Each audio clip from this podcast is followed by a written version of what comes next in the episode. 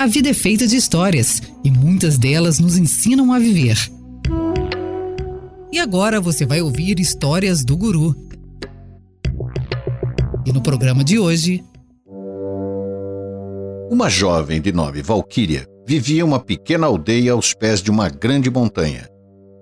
Quando ela era ainda menina, o seu coração já estava determinado a escalar até o topo daquela montanha. Mas o seu pai insistia que ela ficasse em casa pastoreando as cabras. E ela obedeceu seu pai até os 19 anos. Mas o grande dia chegou. E ela resolveu fugir de casa. Depois de quase dois dias de caminhada, ela chegou no pé da cordilheira, onde as caravanas se organizavam para iniciar a escalada. Era um ponto natural de partida, os alpinistas podiam se reunir ali, já respirando o ar da montanha, enquanto checavam seus equipamentos e já aprendiam algo sobre a escalada com os companheiros à sua volta.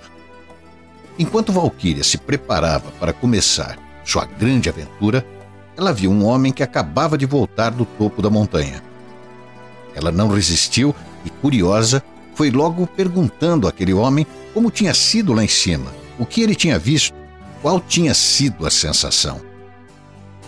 Aquele homem, mesmo estando exausto, ainda estava sob efeito da forte emoção da experiência que havia acabado de vivenciar. Ele ficou por horas falando como tinha sido difícil a escalada até o topo, os riscos que ele havia passado. E a jovem Valquíria ficou cansada só de ouvir aquele homem falar. Ela então decidiu atravessar pelo outro lado do vale para tentar encontrar uma trilha menos difícil. E no caminho, ela encontrava mais pessoas que voltavam da escalada. E ela perguntava a cada um como tinha sido a experiência. E isso se repetiu por diversas vezes. Até que ela concluiu que já sabia tudo sobre aquela montanha como era escalada, os riscos que haviam no caminho e até a emoção de chegar ao topo. Ela já sabia até o que iria ver lá de cima. E foi então que ela resolveu voltar para a casa do seu pai. E lá ela permaneceu até o final da sua vida cuidando das cabras.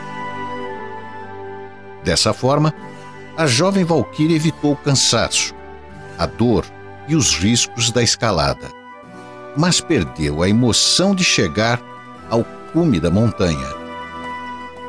Essa história nos mostra que a montanha mais difícil de ser escalada é aquela que está dentro de nós.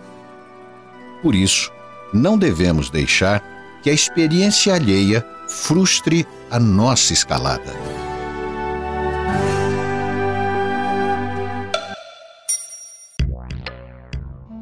Você acabou de ouvir Histórias do Guru, apresentado por Walter Bonásio.